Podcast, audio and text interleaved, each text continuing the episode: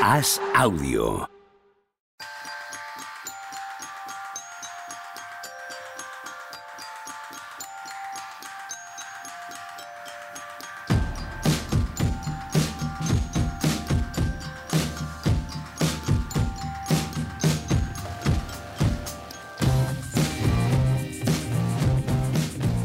Hola, ¿qué tal? Hoy estamos a lunes 21 de marzo del año 2022 y prometo no cantar en el programa de hoy porque son caras largas las que atisbo en la mesa y en el ordenador. ¿Qué pasa, Juan Marrubio? ¿Cómo ¿Qué estás? tal? Pues tal cual. ¿Verdad? La cara es el espejo del alma. Sí, nos ha gustado, ¿no? No. Nos ha gustado este rato musical. Eh, Tony Vidal, ¿qué tal? ¿Cómo estamos?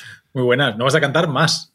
No voy a cantar en el programa, digo. Eso es, eso es. El- me he circunscrito al programa. Vale, vale, vale. Mm, A Javier Machicado no lo he preguntado, pero por la cara también prefiere que no suceda eso. No, no, no, dice que sí, dice que sí, que a él sí le ha gustado. Bueno, él, él tiene más gusto musical que vosotros dos, evidentemente. Joder, pues a mí nada. No, ¿verdad? Por lo que sea, por el asunto que Pero a los dos les gusta Motomami. Sí, Tony. nos ha parecido un discazo. Lo dicen en serio. Sí, Es- es- de verdad. A ti no. No, no es, no es ni mi estilo ni el de Juanma, siendo el de Juanma y el mío muy dispares también. ¿eh? Yo no sé lo que es siquiera, ¿eh? O sea, sé que es el disco de Rosalía, pero no sé mucho Sí, más. yo- Lo más que sé es que Vicente nos ha hecho una verdadera crítica del disco. Sí, no le ha gustado a WhatsApp. Vicente. No, Vicente, con- el, el- con técnico de este programa, sí que nos ha hecho por WhatsApp una crítica eh, exponiendo razonadamente los puntos por los que no ha gustado, que Usaré. se pueden rebatir con. No tienes ni puta idea, Usaré Vicente. alguna de las cosas que ha dicho en algún momento. En Porque alguna sí, conversación. pero si no vas a escuchar el disco, a ti que No, más te pero da? por eso, alguna Es más, nadie, nadie cree que vayas a escuchar el disco. Es decir, no necesitas ni la más mínima excusa. Pero podré decir lo de Pro Tools y tal que ha dicho. Sí, Un poco ahí. ahí sí, ¿no? Por aportar algo. ¿Tú vas a escucharlo siquiera, Tony, o no te interesa Yo, nada lo ni intent- escucharlo? yo, yo no había escuchado nada de Rosalía. Y dije, va, ¿El mal querer tampoco? ¿no? ¿No escuchaste el mal querer? No. Y yo. Pero tú ya sabemos que no. Ah, vale, Juanma, vale, pues me callo, O sea, yo me nadie va callo, a tener me la más callo. mínima duda de que tú no vas a escuchar nada Me de callo. Rosalía. Y dije, le voy a dar una oportunidad. Y no. voy a ¿Y al, probar a ver querer, esto. ¿Y al mal querer se lo diste? No, Tampoco. no, no al querer no le di ni oportunidad directamente. Pero como tanta Rosalía, tanta Rosalía, dije, voy a probar a ver esto. O sea, entonces, ¿por se- qué no escuchas el bueno? O sea, esto, esto también tiene un poco, poco Se habla sentido. poco de Rosalía, Tony. Sí. un poco de Rosy, creo que, creo que por no es el caso. ¿eh? ¿Qué es Motomami? Ya lo sabemos. El, el concepto en sí mismo, yo Sí. no me preocupa, tampoco me interesa tanto, ¿eh? como por Javi. preocupar eh, en, en leer No. entrevistas y explicaciones y tal. A mí me da igual. O sea, yo escucho el disco tres veces y luego tampoco lo escucho más. Tampoco Vamos, penséis que, nadie lo que lo voy a escuchar meses. Nadie sabe qué es Motomami. Motomami es Rosalía, ¿no? O sea, Ah, es ella. Yo supongo que sí. Supongo que sí. ¿Y Saoko? ¿Eh? Saoko, Saoko. Saoko, tienes que decirlo dos veces. Tampoco Con lo una no sabéis. te vale. Saoko, Saoko, tampoco sabéis lo que es. Saoko, Saoko, ¿qué dice niña? ¿O qué dice chica? ¿Cómo es? ¿Qué dice chica? ¿Qué, qué, qué dice chica? ¿Chica qué dices? ¿Chica qué dices? se le pone ¿Eh? cara- Hombre, que se la sabe. Hay se un la sabe. fan, ¿eh? No- Sí, sí, sí. Pero vamos a ver, Pone Machicado cara- está en la edad de que le guste Rosalía. Y si aquí el, el que hace el ridículo soy yo. Quiero decir, Machicado está en su generación. Está aquí el, el imbécil que lleva toda la vida escuchando guitarritas y ahora dice, "Oh, ¿cómo mola la Rosalía? Pues, quiero decir, aquí, aquí el que hace de tonto está claro. Nosotros El hacemos de rol de cada uno. Eh, Sí, sí. No, tú de gruñón, el otro de heavy, en fin. Motomami. cual con su rol. ¿Qué será? Yo creo que Rosalía. Dice, dice, dice Machicado que sí. Dice Machicado que Buenas sí. Igual no se entera mucho del tema. ¿Tenemos guion hoy o qué? Algo he pasado por ahí. Lo que pasa es que mm, no tenía pinta de guion. No, Has bueno. empezado a poner No, nombres de equipos. ahí muchas cosas. Sí, ha, además. ha empezado como a poner nombres de equipos y no, eso no parece un guion. A ver, a ver, yo he abierto lo primero y, y quizá para dejar de- lo deportivo para detrás, sí que el follón que de la semana pasada, de finales de la semana, del fin de semana realmente. Con Ah, Cuban coño, y. Mira, ya hemos visto lo que es Motomami. Espera, espera, que sabemos que es Motomami. Espera un segundo, espera un segundo, que ya lo hemos Es una averiguado. palabra compuesta por moto Y mami, no me digas. que en japonés significa fuerte, y mami, que es un homenaje a su madre. Esto era más previsible. Era más fácil, sí. De hecho, Motomami es el nombre de una empresa que gestiona su. Vamos, que es ella, ¿no? Digamos. Claro, ahí voy. Como, como, bien. Amén. Está bien. Perdona, perdona, seguro que estás diciendo cosas muy interesantes, Tony. sí, continúa con ¿Quién ellas. sería una, Jenny Bass sería una Motomami en la NBA. Sin duda. ¿Y Gail Benson? Es lo más fácil eso, ¿no? ¿Gail Benson sería una motomami? No tanto, ¿no? No sé. O sea, Gail Benson, perdón por mezclar con NFL, Gail Benson, Bueno, pero propietaria los Pelicans de los también. Pelicans y propietaria de los Saints. Es más Motomami en la NFL. Un que en la NBA. Sí, desde luego. la semana pasada eh, fue extraordinariamente agresiva en las negociaciones para hacerse con un jugador acusado de 22 eh, delitos sexuales. Totalmente. Ahí lo dejo. Una propietaria. Bien, vayamos al No, es- No, no, no no, es enlazamos, estupendamente o, porque o es, vamos o es la megamotomami, que le da Joder, exactamente es que igual es muy complicado, no lo sabemos. No sé, pero, pero que desde luego le da exactamente igual lo que opines tú, yo o Tony Vidal de su persecución de Son Watson, sí que, sí que podemos entonces decir eso eso, es ¿no? más Motomami que si rechazara a Son Watson. Es que no es lo que sé. no sé. Es que no lo sé. Es que como no sé lo que es Motomami, de Joder. verdad, de verdad, de verdad, de empaparme del concepto, ¿sabes? O sea, una mujer Es que empoderada, vamos a poder sé- decir. Bueno, Rosalía, no sé nada de ellas, ¿eh? Bueno, cuando pone tweets de política me gusta. Ujú, Bueno, puso uno mandando a tomar por culo a Vox, ¿no? Bueno, a mí eso me gusta. ujú. A ver, Simplemente, eso es todo lo que sé de su vida política también y cuatro cosas, pero no sé mucho más de ella. Es catalana, ¿no? Sí. Sí, un Cristo con aquello de la apropiación y tal. ¿no? Hay un, hay un tramo en el disco, en catalán, que parece ser su padre. No sé si es su padre, ¿no? Pero es como la, un mensaje de, de alguien mayor que le dice que si tú eres feliz, yo soy feliz también y tal. Que es bastante tierno dentro En del el disco, disco ese no- mensaje en catalán. Nos ha emocionado. A los no, dos. a Sí, mí, sí, a mí- Javi- que a mí- Javi que a mí me ha tío, gustado, Javi es mí me ha súper gustado el fan. disco, tío, que lo digo en Es serio. muy fan. Que me ha encantado. A él mucho más que a ti, ¿eh? Sí, hombre, sin duda. Es más, yo aseguro que no vaya a escucharlo más de 10 veces, supongo. ¿no? Javi sí. Javi está, de hecho, se está esperando, se le está haciendo largo ya el rato este Se, se le está haciendo largo a Javi, ponerlo. pero tú mira la cara de Tony. O sea, tú mira, tú mira a quién se le está haciendo No, largo de verdad esto. rollo. Yo, si queréis que analicemos hoy canción por canción el disco de, de, de Rosalía, para adelante. Saoko, lo Saoko. La de, la, la de Chicken Teriyaki está muy bien. le decimos. Chicken Teriyaki. Y la de la pitufina. Hay una que es como con voz de pitufina. Pues esa está muy, muy graciosa también. Pero es en serio lo de Te lo, Pitufina. te lo te lo juro por Dios. Una con voz de pitufina y otra que dice Chicken Teriyaki, el, el estribillo. Chicken Teriyaki, Chicken Teriyaki. Pero bueno, pero que los Le demonios. decimos a Esto Vicente que ponga bien. alguna cosa así también, que la que, que No, que no podremos, supongo yo, infringir. mm, Hombre, así un eh, flash. Saoko, papi, Saoko. Que, que ahora te tiran de todos los lados. A la que infringes eh, derechos eh, de canciones, te tiran en todos los lados. Cuidado, no creo que se pueda jugar con eso. Es más, solo el hecho de nombrarlo, igual, lo estoy, igual la estoy liando. No, no, eso no pasa nada. Filadelfia, Miami hoy, ¿eh? Saoko, Saoko. y Dallas, Minnesota, Saoko, Saoko también. No, la noche hoy está fenomenal. Debido a que por el fin de semana del March Madness de la primera semana Sí, no, hay un poco de bajón de nivel, vamos a dejarlo ahí. La noche de hoy, que no hay partidos de baloncesto universitario, es fantástica. Bueno, pero por el Madness pudieron lucir los 51 puntos de Sadik Bey. ¿De quién? Ese es un motopapi. Hostia, sí, sin ninguna duda. Buen partido, ¿eh? además viene con el rejón que trae esta noche Filadelfia, es buen partido. no solo por el rejón que trae, sino porque Miami, eh, en fin, Miami tiene tres partidos de ventaja. Quedan, ¿Qué quedan? ¿12? Quedan, es el 12 de abril, ¿no? El- ahí. A el Miami, a play-in. Miami 11. A Miami 11. Y a Claro. Filadelfia 43 y 27, 60. eh, Pero de verdad 30, pensáis que va a 12. ser Filadelfia, Ma- Filadelfia Miami ahora mismo es un, es un tren de mercancías a toda, o sea, un tren de alta velocidad con, con el trenet de aquí y el de Alicante que no va a cara al viento, ¿eh? O sea, Evidentemente, por Ahora eso mismo, es lo interesante. lógico sería porque hay drama. que- No, pero a una noche. Bueno, en back to back, cuidado, ¿eh? Eh, ni en una noche. En back to back no es difícil dónde. imaginar. Porque tú dices el que va fuerte es Miami, dices Hombre, tú. claro. ¿no? o sea, pero las sensaciones de es que Filadelfia no Filadelfia les ha durado poco. El, el- se le ha bajado el sufle rápido a Filadelfia. Y además, esta madrugada, no sé qué pensáis vosotros, esta madrugada ha sido tan, tan obvio, ¿no? Que a la que tienen enfrente una defensa medianamente normal, se ahogan, que claro, contra Miami, Sí, ver- y- verles ahogados es casi lo, lo que esperamos todos. Y, la sensación de que van a tener problemas que van a ser recurrentes, Claro. que no van a saber. que, y que no es un problema de Filadelfia. ellos. Y que no es un problema de Filadelfia, sino de Harden, recurrente en los Sí, últimos tres años. es, que- que- ¿sabes? y que Rivers no va a saber solucionarlo. Está haciendo cosas con la rotación ya lamentables. Se ha empeñado en poner además a Andre Jordan, vamos a ver lo que le dura también, pero aparte hace combinaciones rarísimas. Tiene sus jerarquías, o sea, no va a quitar en los últimos minutos de un partido a Tobias, aunque esté fatal, ni va a probar otras cosas, no va a hacer nada.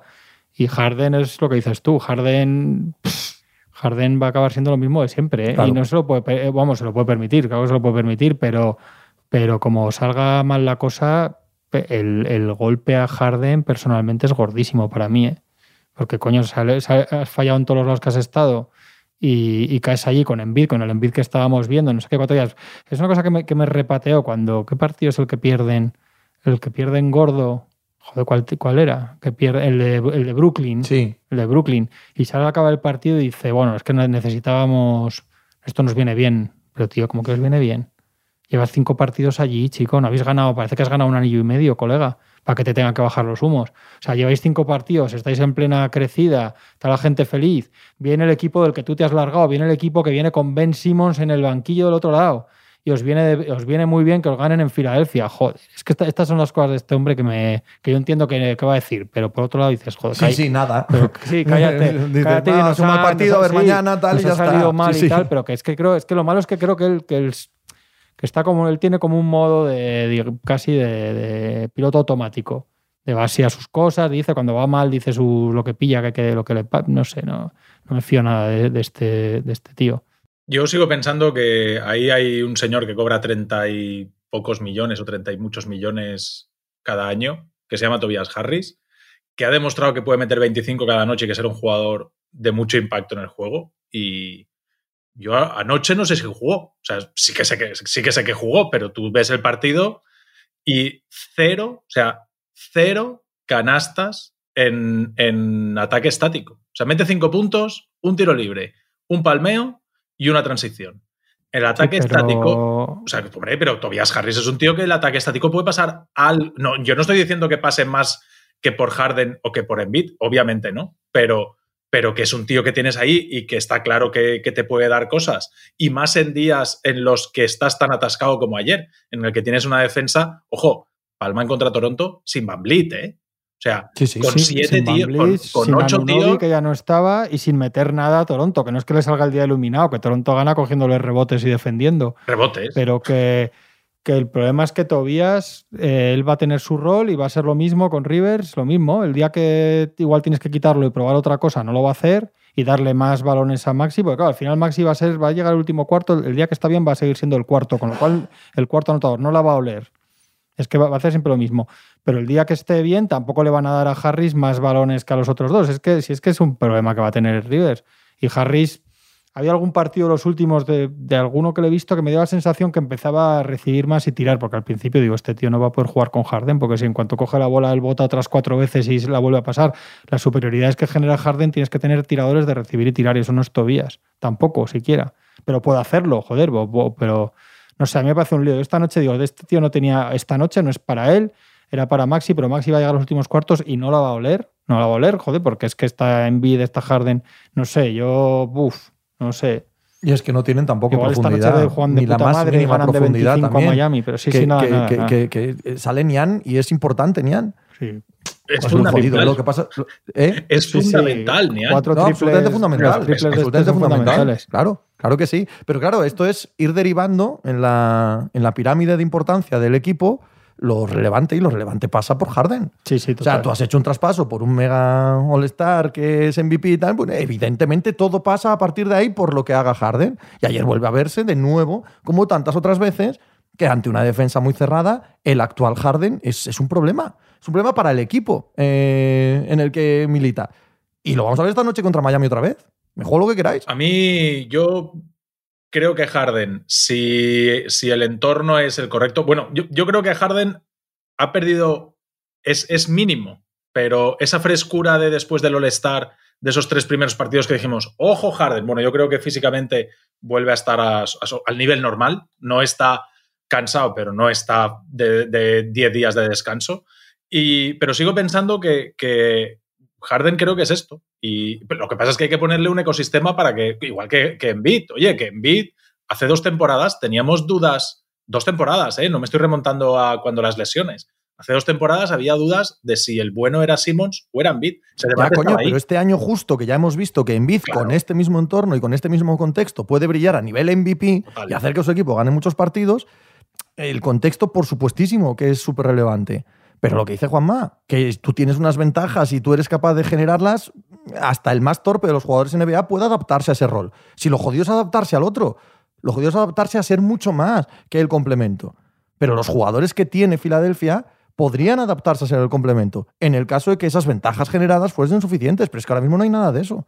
Ni hay ventajas suficientes, ni las que se generan sirven para que el resto del equipo entienda perfectamente cómo está jugando Harden. Que sí, que sí, que sí. Sí, sí es que yo, es que el problema está incluso atrás. ¿eh? Tú ves a, a, a Filadelfia defender y ves cosas raras. Ves a Harden que aún se lo llevan con relativa facilidad a la línea de tres a defender.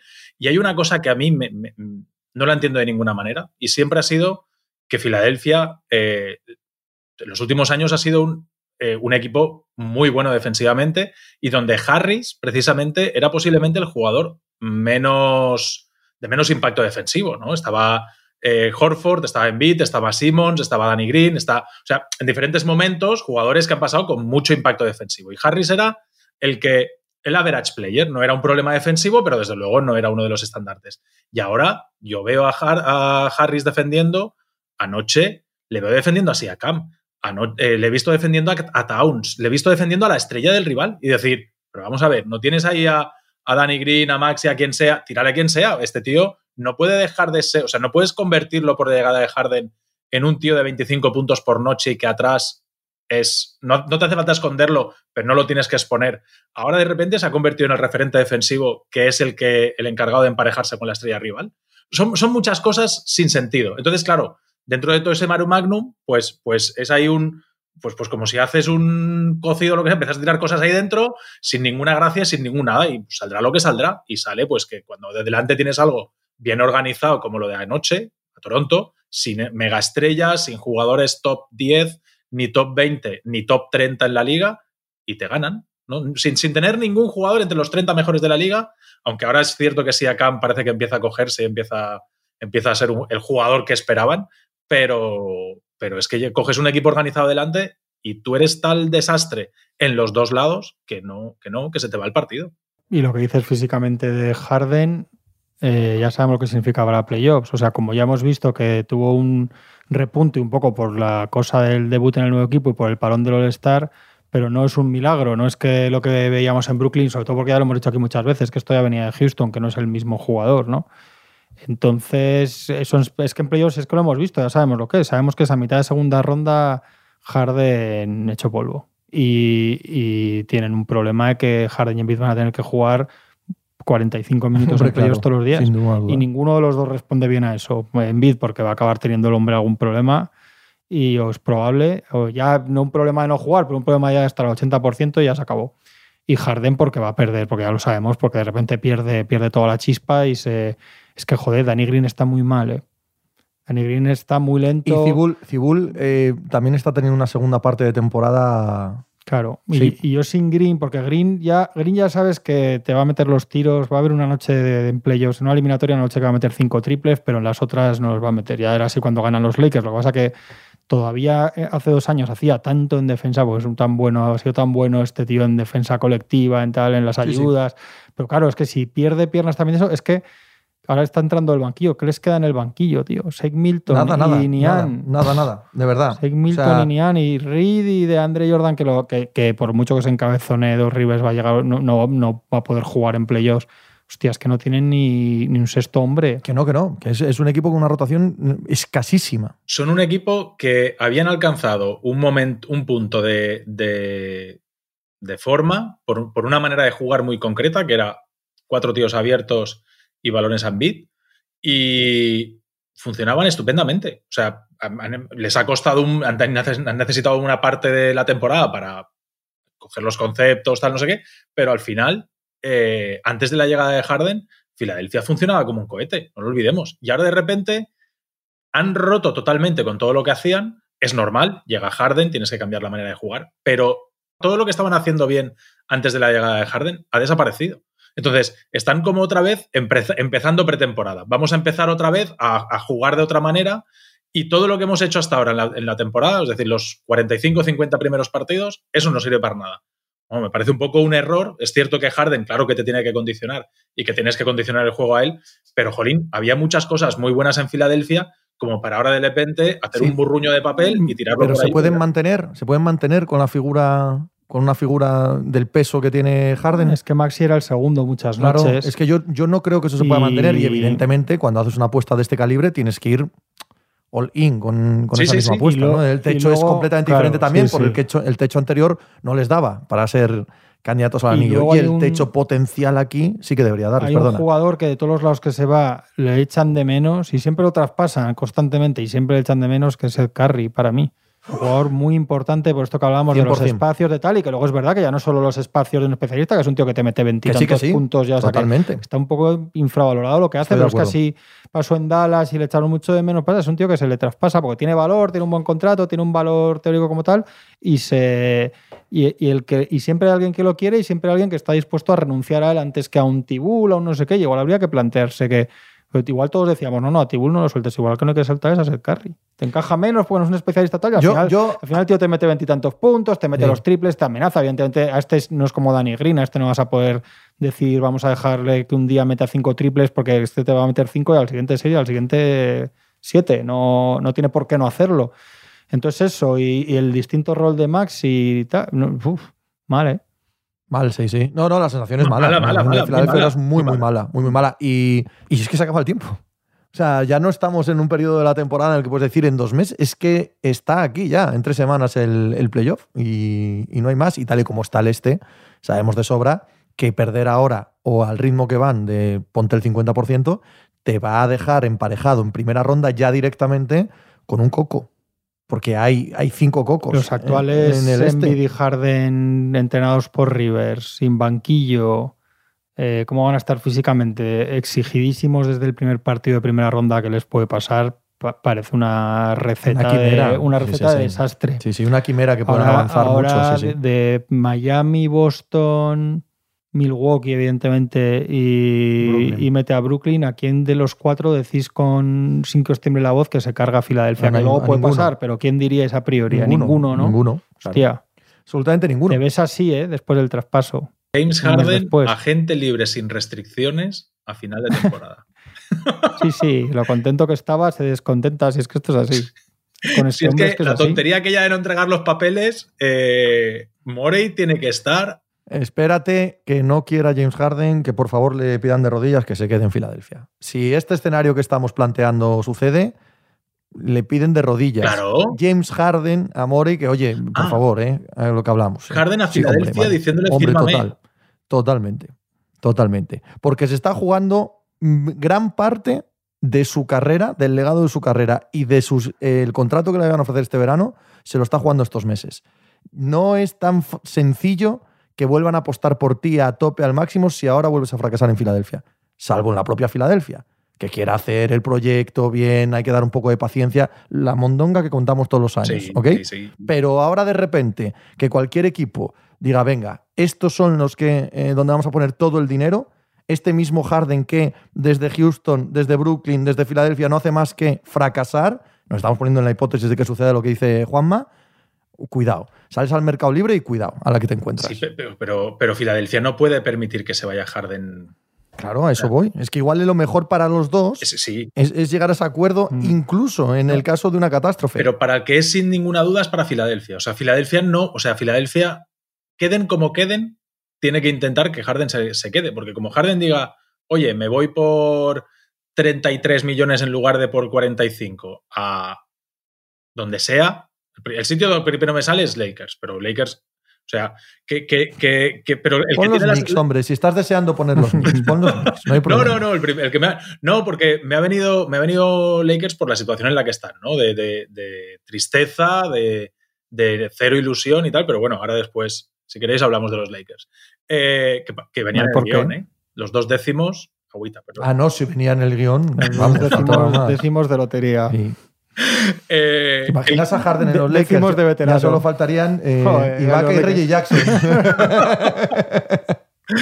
No, pero, pero eso, que el que no puede permitirse, bajo que ningún concepto, eh, no renovar, es Filadelfia. O sea, pensaos que Pero ¿Eh? Sí, sucede una cosa que siempre acaba sucediendo con Harden y vuelve a suceder, que es que acaba a malísimas con, Har- con Joel Embiid, esta vez por la vía rápida, la primera, ya esto se tuerce ahora, que es que, que, es que a este le pasa, Sí, sí, que sí, empieza sí. a torcer el morro, a jugar no sé cómo, Embiid, Embiid es fino, ¿eh? De, o sea, Embiid hace...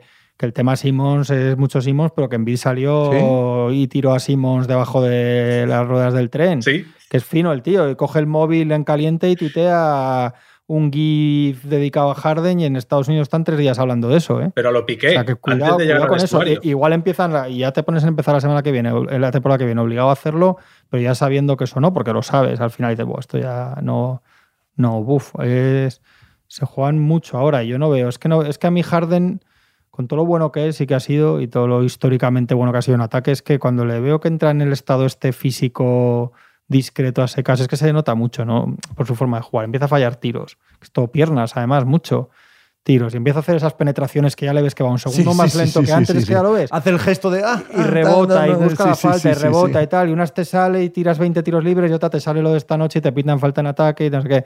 Pero es que te vas a ir al Garden y te van a forrar a palos y te van a pitar el. Porque es que además esto es de toda la vida. O, o a Wisconsin, pues mira qué sitios va a tener que ir, ¿sabes? Que son, que son calentitos. Y no. Y, y- y el desgaste físico que supone y que en vez de pitarte cuatro de cada cinco, te piten dos, ya no te compensa, se queda sin piernas, baja el ánimo, empieza a no moverse, Envid empieza a hacer gestos y es que, ¿sabes? Ese es un... Sí, sí, sí, sí. sí. Sí, Y entonces Envid pone un tuit y ¡puf! se y, nada, por y un- explotó todo y ya con un tenemos meme. movida otra vez. ¿No? Sí, a mí me parece estupendo. No sé. O sea, es una película que me, me la he visto y la que me puedo da. volver a ver, no tengo ningún problema. Y creo que, que- Como uno de los nuestros, que la veo cada poco. Y, y creo que Rivers no va a saber solucionarlo tampoco. Siempre me ha parecido un problema. Rivers no va a salir. Que no va a saber solucionarlo, Ah, no, que no. va a hacer nada. Que igual no se puede hacer, pero que si depende de él tampoco va a ser. Eh, enfrente, los Raptors, eh, de, de los, de los ocho primeros del este, ¿hay alguno que veáis? ¿Cuál es, ¿Quién es la perita en dulce? Cleveland, me atrevería a decir. Sí, Chicago. Cleveland, Cleveland, Chicago. tal y como llega. Chicago está hundiéndose, hombre. y Chicago, Mm. Chicago. es- Chicago. Chicago ha estado todo el año por encima en resultados, no en mérito, pero en resultados por encima de su plantilla Ha y, más, bajado- y más con las lesiones que han tenido. Ha bajado mucho, que es verdad, igual que decíamos que su primera temporada era casi MVP, a- de Rosen está a un Claro. nivel ya más. Es vuelve que, Patrick Williams, sí. pero yo creo que vuelve un es pelín que tarde. aquello era iluminado, aquello de tarde. Mm. Rosen tampoco era joder, era. Y, y no sé si visteis que hay malas noticias con Lonzo. Con- ay, no, eso no. Con Lonzo. Pues dijeron que no había, que no había respondido la rodilla al tratamiento. O sea, qué mala cosa, ¿eh? Oh, mamá. espera, Entonces sí que no. Entonces, sí, sí, obvia- sí, entonces el, el agujero, sin duda alguna, o sea, el, la- Sí, sí, sí, sí. el- el fácil, entre comillas, es Chicago. Claro, yo Y contaba. Cleveland, Chicago y Cleveland. Cleveland Sí, pero, Chi- muy- pero a mí me parece que Chicago, si no están todos, es. es o sea, Vale, Yo- bien. yo Yo, digo, entiendo lo yo- que quieres yo decir, Chicago- pero lo mismo Cleveland. O sea, si Cleveland está como está, te enfrentas con cualquiera de los otros monstruos, no le das ninguna opción a Cleveland. es que Cleveland está sin Jarrett Allen. Sí, claro. Estamos viendo Y unos estos Cleveland, están sin Lonzo y están sin, han estado sin Caruso todo eso, el año y en fin. Por eso Claro. que digo, si los Bulls están todos, si a los Bulls ahora les pones a Alonso y a Caruso normal, porque en teoría eran lesiones que para playoff les daba tiempo a llegar con ciertos partidos antes, acabar de ponerse en el sitio, y con Patrick Williams llegase como llegase, que no contábamos con él. Pero pensaba No. que era un equipo peleón, ¿vale? Pero, pero claro, eh, es que Cleveland está sin todo lo que está y además sin Jarrett Allen. Yo creo que Cleveland, en cuanto vuelva Jarrett Allen, vuelven a ser un equipo muy pejiguero de, de esos muy incómodos, muy incómodos. Sí, pero solo incómodo, Pero solo tío. incómodo, sí. Claro, Sí, sí. solo incómodo. O sea, Lonzo, perdonad que os digo, dijo Billy Donovan que no ha respondido el tratamiento de la rodilla, que está en el mismo punto, que no ha podido hacer nada a ritmo alto todavía, que, ta, ta, ta, ta, que cada vez que intenta estar a ritmo alto hay disconfort, o sea que le molesta la rodilla y dicen ahí en Chicago, la prensa, que no hay que no hay fecha de regreso y que no va a ser pronto. pues sin él no tienen ninguna opción. nada, bueno, nada. no iban a tener ninguna opción igual en, importante en ya, primera pero- ronda, pero vamos, sí. ahora ya ni te cuento. Ni de hacerla muy ni de hacerla interesante siquiera. Ni de ser peleones, eso, con quien les toque. De hecho, lo probable, lo probable es que eh, estos equipos, alguno de ellos, caiga al play-in, porque creo que Toronto puede salir Sí. del, del play-in, y cayendo al play-in, la primera ronda con Brooklyn, ninguno es favorito, y la segunda ronda estás a un día, a un día de que no te entren cuatro tiros de, de no entrar en playoff. La ¿eh? gracia Que sería te coge Atlanta y Atlanta te coge con Trey Young y tal, y no sé qué, y no los daría como claros favoritos a ninguno. Atlanta ahora mismo es, es como los Lakers. Patético. Es, es, Sí, sí. es un alma en Otra pena, vez, ¿eh? O sea, Totalmente, es patético, es patético, pero no me digas que a un solo partido contra uno de estos equipos, una noche tonta del 14 de abril, no puede meter Trey Young 45 puntos y, y se te ha jodido la Sí, temporada. no hay otra. eh, pero Sí, puede pero ser esa, pero puede, puede ser. Pero no tienen otra, pero sí. Pero, Pero puede, puede, puede ser, sí, sí. suceder. Sí, sí. Con estos equipos, ¿eh? O Sí. sea, si cogen a Toronto ya sé que no. La Si buena, es a- que, no sé. la buena tiene que ser que lo que pasa que es probable que cacen a Cleveland o lo que sea, que Toronto acabará séptimo y Brooklyn octavo. Y se la jueguen en Toronto sin Kyrie los Nets. Eso sí es un partido. Sí, sí, Para totalmente. Brooklyn. Estoy completamente de acuerdo. Si pero te no te da la sensación de que Cleveland, Toronto, van a ir a Cleveland y van a ¿no ganar. te da la sensación de que pero- Toronto va a salir del Claro, play-in? eso, es- eso es lo que digo. Lo que pasa es que te da la sensación, pero como son 10 partidos, pinchan dos tontos Mm. y ya no te da, ¿sabes? No sé cómo está ahora exactamente con, con Cleveland. ¿eh? Esa, esa pelea en el oeste es Sí. maravillosa por parte de Minnesota. La pelea por salir del play-in. Sí. Que hoy está fuera del play-in. Le lleva un partido, claro. Y uno y medio, Chicago. O sea, igual es probable que a uno de los dos les pase. Pero bueno, es que Toronto también no, no sé cómo que tienen, pero también pueden palmar. Sí, el otro, yo creo que yo creo que en el otro lado el que cae es, es Denver. Están, Pues cuidado. están tostados Denver. ¿eh? Cuidado, Está ¿eh? tostadísimo Cuidado Denver.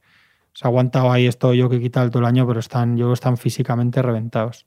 Jamal Murray está ya en la G-League. No, pero han- sí, pero han dicho justo esta noche que no está ni, ni remotamente cerca de volver. Mm. O sea que no. Sí, lo último que leí yo es que Porter Jr. está más cerca de volver que, que Jamal Que Murray. Jamal Murray. y sí. Jamal Murray está en la que G-League. no. O sea, No, pero, pero tienes razón, Juanma. Yo también lo había leído. Aunque esté en la G-League, que Sí. ni- vamos. Que no, que no, que como era- quien dice, haciendo rondas de tiro. Sí, que no. vale. Es que eso, eso hace que Denver vaya a estar en el play-in. ¿eh? O sea, el que se va a meter en playoff directos es Minnesota, muy bien ganado, que además creo que es eh, Sí. mejor equipo que Denver ahora mismo. Y, y eso abre el play-in de- del oeste de Yo una creo manera que yo, curiosa. Jokic está agotado, tío. Está muy Ujú. cansado. Es un jugador con su, con su constitución y tal, la exigencia de minutos y peso y balón en las manos, yo está agotado.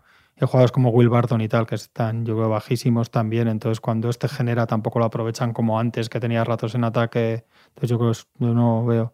No está cerca, ¿no? Lo dijo Malón también, lo confirmó. Que da igual que esté en la pero que no. Vamos, que llama al Murray que no va a aparecer por ahí. Por esa puerta, como la Es que- es que- el es que discurso de Rick Denver- Pitino. Denver ha aguantado porque hemos visto un Jokic histórico. Sí, o sea, es que te pones a mirar detrás de, de Jokic y dices Will Barton, Aaron Gordon, Jeff Green y, Sí, sí, son un equipo para caerse del play-in. Y no, no, los han mantenido los otros. fuera del play-in toda la temporada hasta Y los ahora, ha aquí en tenido la recta final. pensando si podían acabar cuartos, los en ha un- tenido. en un oeste hace- normal no están No, ni no, en no, play-in. no, no, o sea, pero- no están ni en play-in, en un oeste normal. Sí, pero es verdad que este tío ha sacado ahí petróleo de donde no había, ¿eh? Sí, yo, Pero yo he los- visto los a, a- a los dos, he visto a Filadelfia y he visto a Denver este fin de semana, he visto un par de partidos y, y jolín, es que el debate del MVP es, es una preciosidad. ¿eh? O sea, el nivel de estos dos tíos, a pesar de, de- lo mal organizado que está, bueno, porque me parece que son los dos casos totalmente opuestos, es decir, me parece que Filadelfia sí que hay jugadores para, para que la cosa funcione, pero ahí no está bien cocinado nada. Y en, y, en, y en Denver pasa todo lo contrario, es decir, no hay buena materia prima, pero está todo tan bien puesto en el sitio de que hagan esto, de que no sé qué, que ayer lo que le hace Boston a Denver eh, es que, claro, al final todas las de- el ataque siempre tiene ventaja y decides dónde juegas y contra quién. Y desde el principio dicen, vámonos a por Jokic. Empiezan a tirarle tiros parecido, no tan exagerado como el partido contra Dallas con, con Doncic, pero sí que empiezan a buscarlo. Y bueno, y después cuando entra de Marcus Cousins, que parece que se le ha recuperado, pero claro, tú dices, a ver, si Mike Malone ha montado una defensa para poder esconder a Jokic, si tú quitas a Jokic y pones a Cousins, pues la diferencia no es tan grande a nivel defensivo. Y entonces parece que es que a Cousins, pero ayer en los minutos que sale Cousins, Boston dice, mira, mira, ¿ves allí? Allí está el agujero, vamos allí. Pom, pom, pom, pom, pom. O sea, el, los, los, el primer tramo que juega de Marcus Cousins ayer, Boston es fiesta, la fiesta del pueblo. O sea, Pasa que es- Boston ahora mismo es un rival tan difícil. Es que ahora mismo, probablemente con Phoenix, sean los dos equipos más difíciles de ganar eh, en la liga ahora mismo, tal cual suena.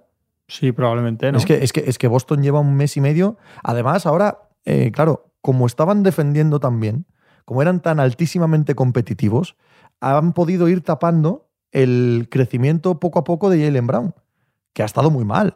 Pero es que Jalen Brown vuelve a estar bien. O- Ojo, o sea, Sí, es que sí, están sumando, están, han, han podido ir sumando poco a poco a todo Dios porque no ha sido necesario forzar ninguna recuperación, ni forzar ningún tiro de más, ni forzar que este jugador hoy tenga 12 tiros en el primer cuarto, nada de nada de nada. Y ahora ves a Jalen Brown y se va pareciendo a sí mismo, que ha estado muy mal cuando volvió de la lesión.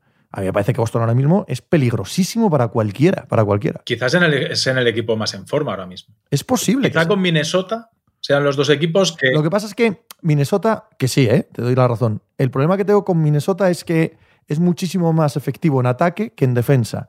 Y hay una volatilidad intrínseca a eso, con, no digo en general, digo con otros grandes equipos ofensivos, ¿vale?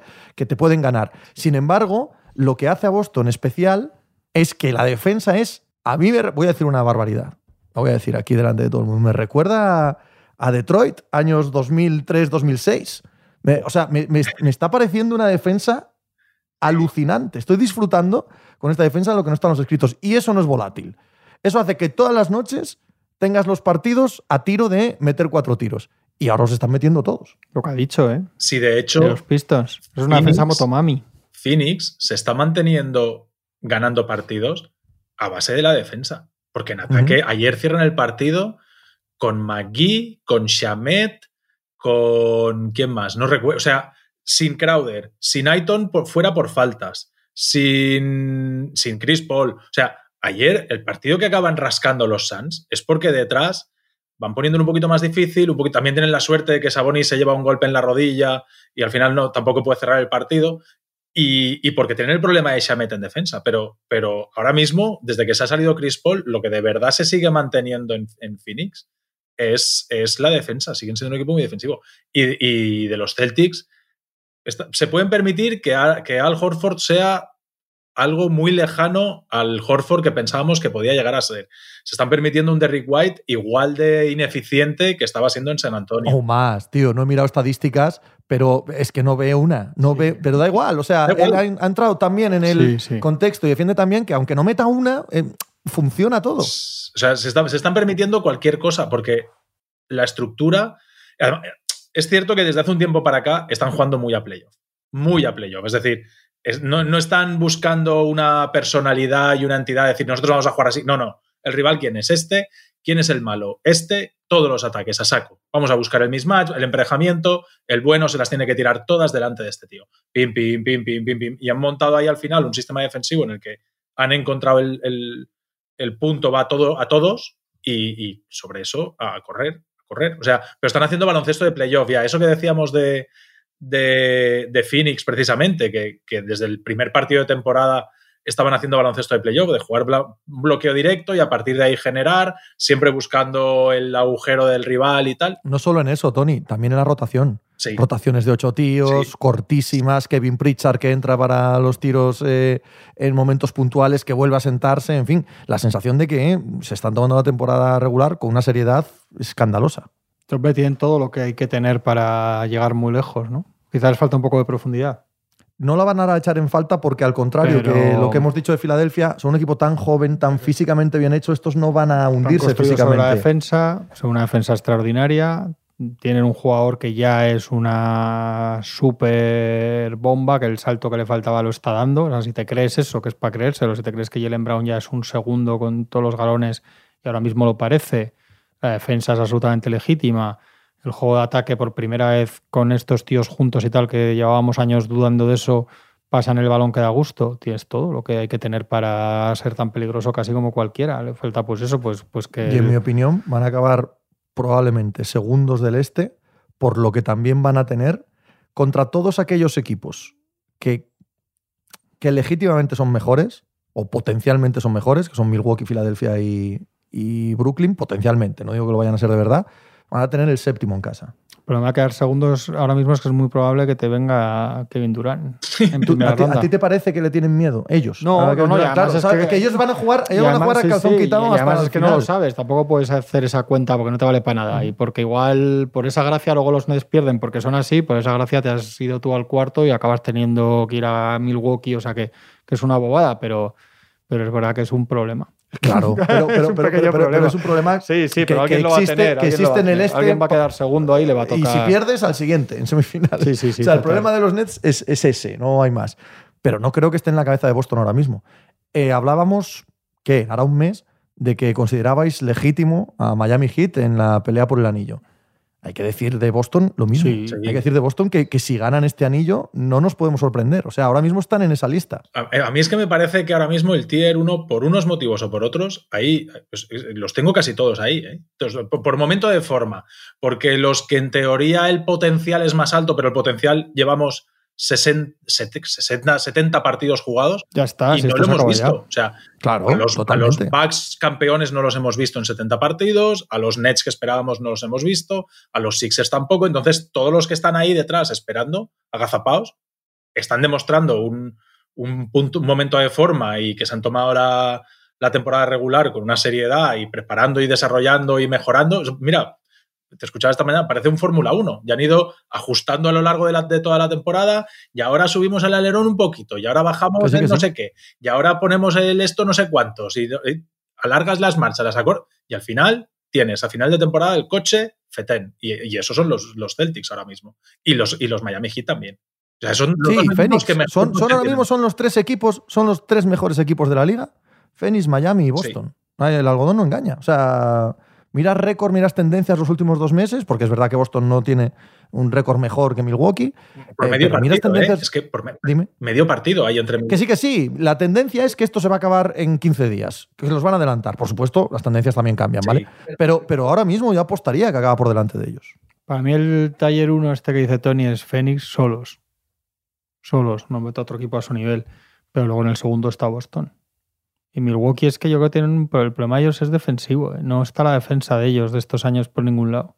Y eso es verdad no que sé... esta semana, esta semana es cuando han vuelto Brook López y George Hill. Claro. A ver si esto en tres semanas les da un plus. Veremos si eso vuelve, porque sabemos sí. que si no es equipo con los tres a pleno rendimiento, etcétera, va a ser durísimo. Pero a ver si vuelve la defensa. Y Brook López físicamente está muy bien. Está falto de ritmo competitivo, está falta de, de verse ahí en medio y enterarse de todo lo que pasa, pero tú ves, tú ves ahí una foto de Brook López y dices, físicamente está mejor que el año del anillo. O sea, de estado de forma, o sea, de, no, no de correr y tal, sino físicamente, de fino, de seco, de fuerte, mazado. O sea, se ha pegado un año entrenando su físico y poniéndose en plan culturista total. Si tienen la suerte, si tienen la suerte de que les cae un Chicago, un Cleveland en primera ronda, sí. Milwaukee. Sí, y están a mes y medio, hoy, que estamos a 21 de marzo, están a mes y medio de cuando necesiten su pico. Sí.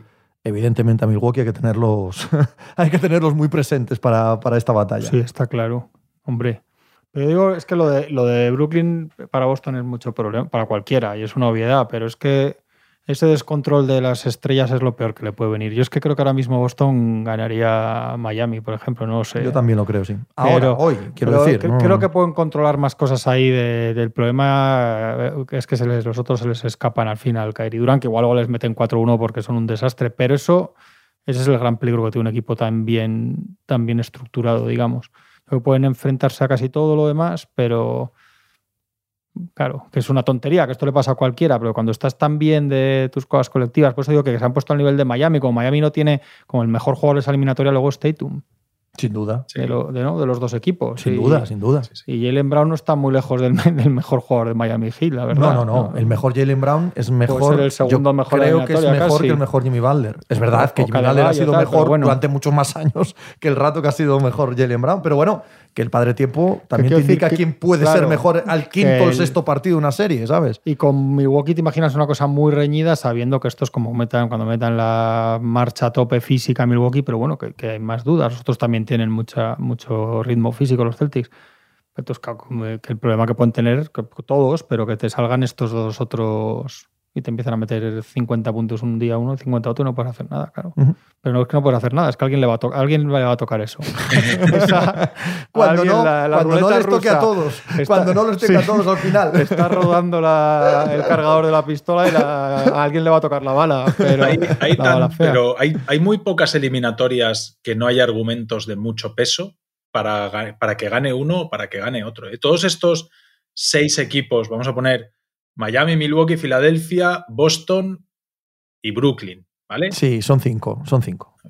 Boston y Bru Venga, sí, cinco. Son cinco, sí. Estos cinco jueguen contra quien jueguen y como jueguen, encuentras argumentos de sobra para que pierdan o ganen cualquier eliminatoria. Totalmente. O sea, por, por, por, pues entonces está abierto del todo. Pero lo que dice, por eso meto todos arriba. Uno de ellos, uno de ellos anda séptimo, octavo, Sí, sí, sí, sí. ¿sabes? Claro. uno, uno, de, uno de ellos te la va a liar sin quererlo en la primera ronda. O se la lían. Es que, es que Claro, pero, que pero, igual no pero sí, playoff, totalmente. Es que sí, igual no estamos completamente de acuerdo. Pero en vez de tocarte sí. un Orlando Magic de otros años, una cosa así para arrancar. Sí, O el otro que salga, el otro que salga del play-in, sí. el otro que salga del play-in para Miami, No, en teoría pero- para Miami, pues es una Pero patita vas a dulce. tener un pero, problema ahí pero que es que igual se van a la calle. Es que igual no juegan playoff. No, claro, claro. Sí, sí, sí, sí, claro Llegas sí. el primero, palmas y después te sale el día de raro de Atlanta y te vas a tu casa. Madre mía. la- En el no. play-in. En el play-in, en el play-in. Sí, claro, porque luego a Atlanta le tengo muy poquita fe. No, no, no, no, no, digo- o sea, digo- o sea, ahí sí que nada no. de nada. Sí, no, no, me refiero a que, a que Brooklyn. correcto, llega, correcto. Sí, te sí, vas en el play-in estoy de acuerdo. Kyrie. Kyrie Irving no juega.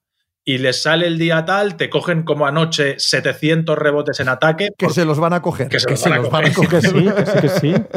O que se Y- hace Kevin Durant un esguince tres días antes en el último No, no, partido. no, de no, la pero es que ni siquiera hace falta eso. Es Ya, que ya, con pero que con eso 53 decir, pero puntos de Mm. es Que- posible sí, sí, ver ganar que- a, que a está- Toronto. que estás ya pendiente de todas esas cosas. ¿sabes? Y después al día es siguiente. que con- pero que el problema es que con todo eso pueden llegar a Boston, con todo lo que decimos de Boston y con todo lo de ellos, y cargarse a los Celtics porque son dos Sí, jugadores, lo que decimos todos los días, generacionales, cosa que en y Harden, que son la hostia los dos, si el equipo está, como lo que decíamos antes, es más disfuncional y tal, dices, a estos yo los pongo, de los cinco que hablábamos, por lo que he visto en los últimos partidos, que igual esta noche dan otra imagen con Miami, bueno, esto va- vas viendo, pero, pero les pones igual los quintos, dices, bueno, pero, pero porque no tienen eso otro, los otros sí, los otros dices, como, no es, como estén mal, Harden y Embiid no te van a eliminar un equipo bueno, pues los otros dos te eliminan un equipo bueno, y a dos, y a tres, y, al, Mira, y al de la Fil- final. Filadelfia tiene una cosa y es que tiene.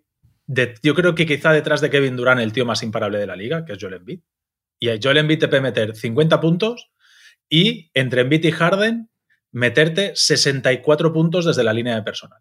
Y eso lo tienen ahí. Y eso, el día que están así, vive, y es. Que luego no son tantos, Tony, en playoffs, que eso que cuento luego, luego no es tanto, es un día, ¿eh? pero hay otros que no, que los fallas, que no sé qué, que se enfadan con el árbitro a mitad de segundo cuarto, le- se carga de faltas en beat, no sé qué. Al final hay días que van a tirar 8 o 10 cada uno y eso no te sabes a cuenta. ¿eh?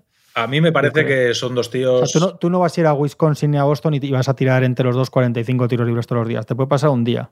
Y ya se encargará Budenholzer y Duoka y tal de que al siguiente no pase. Históricamente eso no pasa. Ese es uno de los problemas de esa forma de jugar.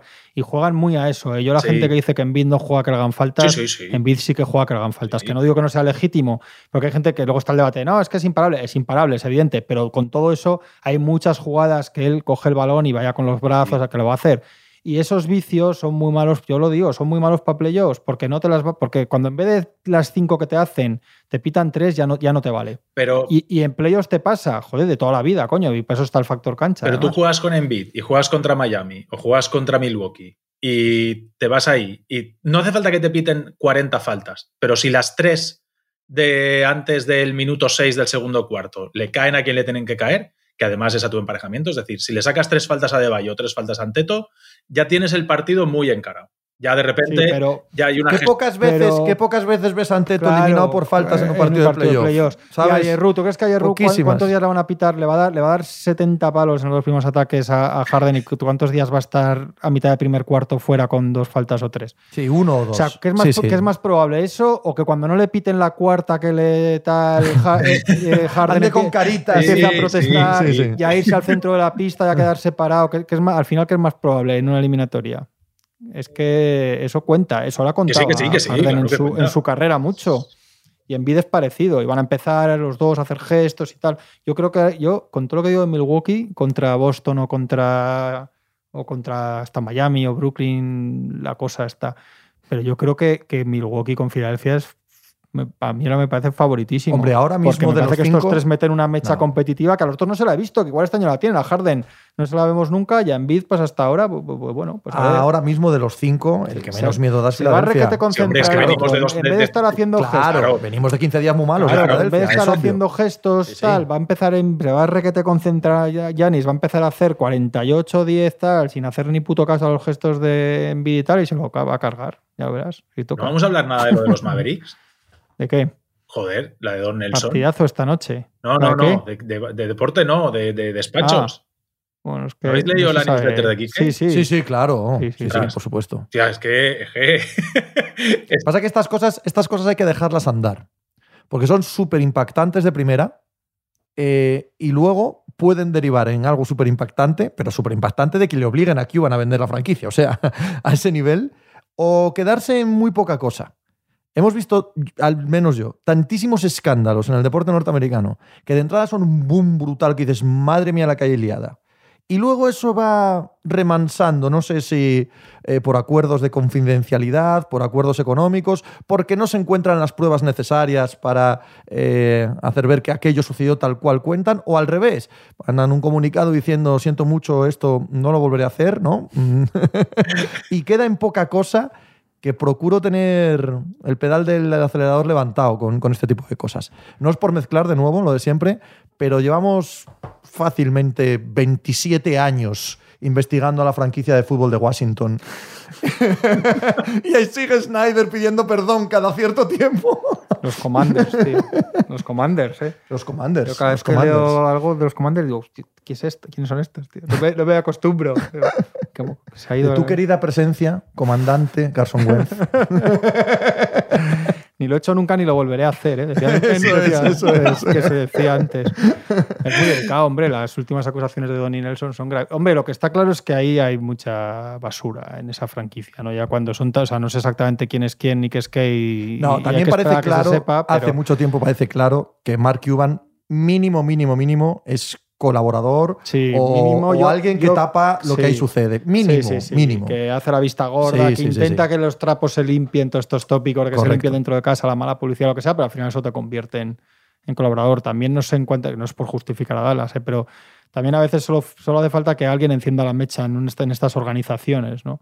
Parece que ahora ha pasado en Phoenix también, o sea, donde alguien tal sale. ¿eh? ¿Cuántos equipos están limpios del todo? No lo sé, pero... Ya te lo digo yo. Claro, en ese Porque tipo es una de cuestión cultural. tal, es claro, una cuestión cultural. ¿no? Empresas tan gordas de tanta gente, tantos niveles de poder, pero el caso es que ahí está, eh, ahí está, y veremos que si es que lo último que acusa. Pero mira, lo que decía Juanma ahora de, de Fénix, cuando salen los primeros escándalos de Sarver en la ESPN y tal, la sensación que nos dicen es esto va a reventar en Sí, plan otro- Sterling. A esta gente le va a quitar sí, la parecía, franquicia ¿no? a los 15 días. Y se ha muerto todo. Se ha muerto todo. Este tipo de mm, escándalos eh, hay que ver con qué patas andan. Más allá del hecho en sí, por ridículo que suene o por cínico que esté sonando yo ahora, ¿no? Me estoy ciñendo a la realidad. La realidad es que hay que ver hacia dónde van esas patitas, porque puede quedar en nada en 15 días. No, es, es de película de, de Antena 3 un domingo por la tarde, ¿eh? O sea, que si la mano derecha de Cuban tiene relaciones ho- homosexuales con un sobrino de Don Nelson, Don Nelson aprovecha eso para extorsionar a la hora de hacer su contrato y renovar y quedarse más años en la franquicia. O sea, es, es de, es de película de domingo por la tarde total. La, la, la Bueno, es que de es una acusación ahora de Don Nelson, ¿no? Es el que acusa a la mano derecha de Cuban de intentar Donny, Donny Nelson. abusar. Exacto, Donny, Donny, sí, claro. Donny, Donny Nelson. de correcto, intentar sí, abusar de su sobrino en un hotel ahí en el estar en Chicago. O sea, es muy grave, ¿no? Es una relación gravísimo, hombre, homosexual que evidente que puede sí, tener pero- como pero- 50, pero es una acusación de. Es verdad que a saber. Hombre, hay, hay correos y cosas muy, muy raras de Cuban ahí, ¿eh? Y de Donny Nelson también, ¿eh? Sí, O sea, que- claro, hombre, porque sí, este sí, tiene la claro información que desde hace tiempo juego- y la utiliza. No, la utiliza para arreglar la situación, sino la, la utiliza para sacar tajada y presionar a Cuban y, y- y sacar pasta. Y cuando Cuban le es que a dice, estas "No, alturas no, de la no". película, a estas alturas de la película, el factor Donny Nelson es un factor judicial, es un factor ético y moral, no es un factor que afecte al día a día de la NBA. El factor Cuban sí que afecta al día a día de la NBA. Entonces, eh, no haciéndolo de menos. Claro que no, faltaba más, el caso es gravísimo. Pero lo que ocurra o deje de ocurrir con Donny Nelson, las eh, ambiciones que tenga, económicas o no, pues son cosa de él, son cosa que no afectará judicialmente, pero desde luego no a lo que pasa con los Dallas Mavericks. Sin embargo, desde el lado de Mark Cuban, si se empiezan a probar este tipo de cosas y empiezan a ir a juicios y empiezan a salir trapos sucios de este calibre, sí se le puede obligar por parte de la NBA a vender la franquicia y ahí sí que afectaría directamente a la estructura de la liga, ¿no? Sí, señor. Eh, al final has esquivado otra vez la bala, Juanma. ¿Qué Qué bala? Hombre, no hemos hablado de los Lakers. Pero que hay que hablar de los Lakers otra vez. Vuelvo a- todas las semanas os digo lo mismo. ¿Queréis repetir No, que no, repitamos lo mismo? dices. O sea, no, no, no quiero Segundo sacar el tema de los máximo, mira, segundo máximo Hombre, anotador de la historia, máximo LeBron anotador de la historia, joder. Primero, Claro. Karina Abdul-Jabbar, jugador de los Lakers. Segundo, LeBron James, jugador de los Lakers. Tercero, Karl Malone, que jugó en los Lakers. No, ¿ves? no digo jugador de los Lakers. Digo que jugó. Hay un matiz porque los Lakers Los Lakers hacen una felicitación a LeBron y los ponen a todos y ponen a, a morenos Malone de vestido de los Jazz. Hombre, ¿Lo con viste? lógica. Con lógica. Eh, Qué pues, bonita final, la cuarto del Kobe 2004. Bryant. Estaba Calmalón, me acuerdo. Estaba Calmalón jugando con los Lakers. tocado de la rodilla, si nos ganamos. Sí, estuvisteis a Esto esto. se ha dicho. A esto estuvisteis de ganarnos. A Un esto. par de tiros a arriba esto, abajo. a Hay cuatro, esto. hay cuatro unos muy engañosos. Muy, muy engañosos. Como que el uno fue un triple de Kobe eh, para forzar una prórroga Cállate, que, anda. vamos, un milagro. Fíjate si fue engañoso. Cállate, que estaba hablando sí, yo. sí, sí. Que el cuarto, Kobe Bryant, jugador de los Lakers. El quinto, creo que ya no sé quién es. Bueno, pero pero- di que sigues de los Lakers pero luego también. está Will, ¿Qué más da? Will Chamberlain, iba a decir Will Smith. El Gim Baylor. que también, ¿Es el de Baylor el que está sexto o algo así? No, Will Chamberlain. No, el sexto es Novisky, ¿no? El quinto es el que. Ah, el quinto es Jordan, joder. Jor- Jordan que, qui- que quiso jugar en los Lakers. Que Desde quería jugar en los Lakers de joven. claro. Y que jugó con que los está- Lakers. Está en su biografía. Y, y que jugó con los Quería Lakers. jugar en los Lakers por, Sí, sí. por, por Worthy, que Hubo por varios años por que jugó con los Norte, Lakers. Y por y porque le gustaba Magic. Joder, si le regalaron una- su primera matrícula de coche, ponía Magic Mike por Mike Johnson. Es que os tengo que contar las cosas porque si no parece que me las invento. Novisky, y luego yo creo que es Chamberlain y Shaquille o algo así. Sí, o sea, si es sí, que, sí, sí. si si- si es- sexto, si es- Chamberlain y Si Shaquille. es que es hacer un. Si sacas al sieso de Novisky, el noveno es Carmelo, jugador de los leyenda de Los Ángeles, en una temporada histórica de Los Ángeles Lakers. O sea, si sacas al tieso de Novisky que, que no quiso venir nunca y a Jordan que no pudo, si es que es hacer un ranking histórico de los Lakers. Tras Es este monólogo, este monólogo, ranking. Pues quería hablar de los Lakers, pues he hablado de los Calla, Lakers. calla un ¿Qué- segundín ¿Qué ahora. más quieres, Tony? Calla un segundín ahora. Con, tras este monólogo, eh, reto a todos los oyentes a que traten de establecer paralelismos, ¿vale? Con algún que otro club de fútbol en el que todo el mundo ha querido también jugar desde pequeño, soñaba con jugar El para él. Club de y- fútbol Motomami. Motomami, efectivamente. Motomami Motomami. Motomami 04. eh, El se Real llama en Motomami. concreto. Escúchame, Hoy- hoy pero es llama. que es así. Es así, efectivamente. está, es así. Yo también lo creo. Si es así. Entonces, es ¿qué pasa? Que vamos a acabar décimos y vamos a perder con los Pelicans en Nueva Orleans, pero ¿esto cuánto te lo dijo? ¿Estás seguro que vais a.? Es que lo, triste es que igual no acabáis décimo. Ah, no, no, depende de vosotros. Depende de las ganas que tengáis Pero vosotros. de Antonio, de las Antonio, falta no, que te haga ganas. Son inútiles, la tío, por favor, te lo pido. No, pues ese es el problema. Tenéis que recortar dos partes, tenéis dos partes y media. O sea, tenéis que ganar. Yo creo que con cinco os vale, pero es que es probable que no los ganéis. No. Pero la- yo te pregunto, ¿tú crees que quieren quedar décimos? O sea, ¿tú crees que quieren jugar play-in? Porque la sensación es que no, ¿eh? La sensación. Yo me he puesto dos o tres- los dos o tres últimos partidos de los Lakers y, y la sensación es que, que no quieren jugar play-in. Yo Estos creo que quieren no irse a casa ya y descansar. Que no les va la vida, pero yo creo que sí. Porque es que hay partidos, el, el de Washington tampoco es un partido. Si es que no es un equipo que se borre de los partidos, es que son muy malos. Si es un partido que van ganando cómodamente, lo que pasa es que se va Lebron al banquillo y eso se viene, se va Oye, Motomami al- se va Saoko James al banquillo y se acaba la, y se acaba la cosa. Yo creo que sí, yo no creo que sea un- es que, por- que sería hasta casi, le daría más justificación. Yo no creo que sea- hombre, evidentemente que es un equipo sin química, descosido, sin con ganas de que se acabe la temporada, pero que no, que yo no creo que estén tirando los partidos como tal. Hay algunos que empiezan la noche y no, pero que no, pero, pero que no pueden, ¿eh? porque no saben hacer otra cosa.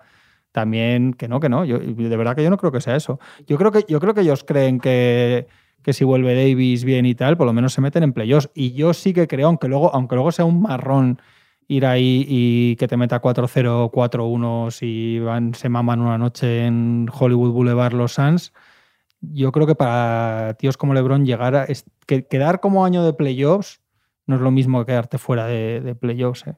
Que quedar el, el, el 11, el undécimo del oeste. bu, no- no sé. Vamos, que tampoco le va la vida, ¿eh? que LeBron está más, está más con la calculadora para ahora, ahora para lo de Karim y para que si la hacen el equipo el año que viene. Pero yo, yo, yo sí que creo que ellos prefieren llegar ahí y, y que esté Davis sano y ver, no sé. Un tema absoluto y totalmente irrelevante, Claro, Javier pues deja, eh, Da- da Tony, ¿qué exactamente quería igual eh, todo esto que estamos comentando en esta ¿Dónde parte querías final llegar, del Tony? Vamos a ver. No, No, sé no, no, eso, llegar, no, no. A ver, es que. A ver mis- si nos vamos a cargar a los Suns en primera ronda, ¿eh? Pues pues a vete, tú a saber que No, vuelve hombre, Anthony Davis. no, Sí, pues sí, claro vete- que sí, vete tú a claro que saber. sí, hombre, Sí, sí. evidentemente. Vete tú a saber. más. Anda aquí. Mira, a ver, nunca subestimes el corazón, de un campeón. Correcto. El corazón de un campeón. Bueno, muy bien. A ver si, si con esto he conseguido, si con, si con este ridículo de estos últimos cinco minutos he conseguido que, la sem- que el jueves no diga Tony, no hemos hablado de los Lakers. Yo creo que no. Yo creo que vuelve a caer. Vuelve a caer. Pues ya pensaré otra. No, yo, yo llevaba, no sé, igual 15 días, desde, desde después del All-Star había visto muy poco a los Lakers, algunos tramos y tal. Y me he puesto los dos últimos partidos, o los tres- dos o tres últimos partidos, y digo, madre mía, ¿pero esto qué es? Pues a los Raptors que también hablabas de ellos antes los limpiamos bien hace dos telediarios. ¿El qué? Que a los Raptors les metimos bien hace dos telediarios. No hemos hablado de Scotty Barnes, ni falta que hace. Ya podemos cerrar. Dice, dice Machicado, eh, ha hecho Machicado el internacional Pues gesto de con- las tijeras. de- a, ver si, a ver si adivináis a qué se refiere. Se ha hecho largo este rato del final. Sí, sí, sí. Scotty Barr. Se habla poco. Ayer, ayer Barnes. 42 minutos. Scotty Barnes. Sí. Y la última defensa Harden, que ya a ver si nos dice Tony dónde iba. Eso es. En la, de la, en la de la falta en ataque, porque vamos, lo que no hay que hacer con Harden lo hace tal cual. No, no, Así si contra no. los Lakers también la lía. Si la prórroga es, es una cagada que, de un balón que pierde Scotty Barnes. Yo he de decir que soy muy flojo de espíritu y como, igual que dijo Pepe el otro día en Twitter, yo, yo, yo me, yo me rindo muy fácil. ¿eh? Que sí, que sí, pues esto. Scotty Barnes, rookie del año. Y- Yo sobre todo, es, sobre todo es para que lo deje de decir. O sea, No. tampoco te pienses que es, es que no porque yo lo haya interiorizado. Es porque es que no no, no, quiero volver a hablar del tema. la están poniendo todo el rato. Y los Raptors, y los Raptors, y los Raptors. pero No, sí, coño, que te metes con los, están estupendos metes los con, te metes con Los Ángeles los Lakers, un equipo con 17 anillos. Qué Bueno. Juanma Rubio. Que no sé si quieren ellos que jueguen play-in, pero yo te digo que yo no quiero. Yo te digo que por mí que lo jugarán. Porque vamos a Me recuerdas, por lo que sea, me viene siempre la misma idea a la cabeza. Me recuerdas a un gran amigo mío del Real Madrid, que el año pasado, cuando estuvieron a punto de caer eliminados en la Champions League, decía siempre: Ahora, como sea, hay que asegurar el cuarto puesto. A mí, estos hijos de puta no me tienen los jueves viendo la Europa League. Estás un poco igual tú con el play-in. Eso es. un abrazo, Juanma. O- A la torita luego. Un abrazo.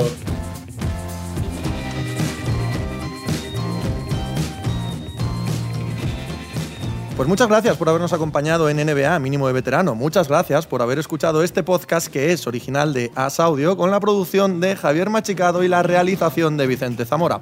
Síguenos en redes sociales arroba As Audio para no perderte nada y recuerda que puedes escucharnos en la sección de podcast de as.com, en la aplicación del diario As o en tu plataforma de audio preferida. Un saludo de Pepe Rodríguez con la compañía de Tony Vidal y Juan Marrubio desde la redacción del diario As.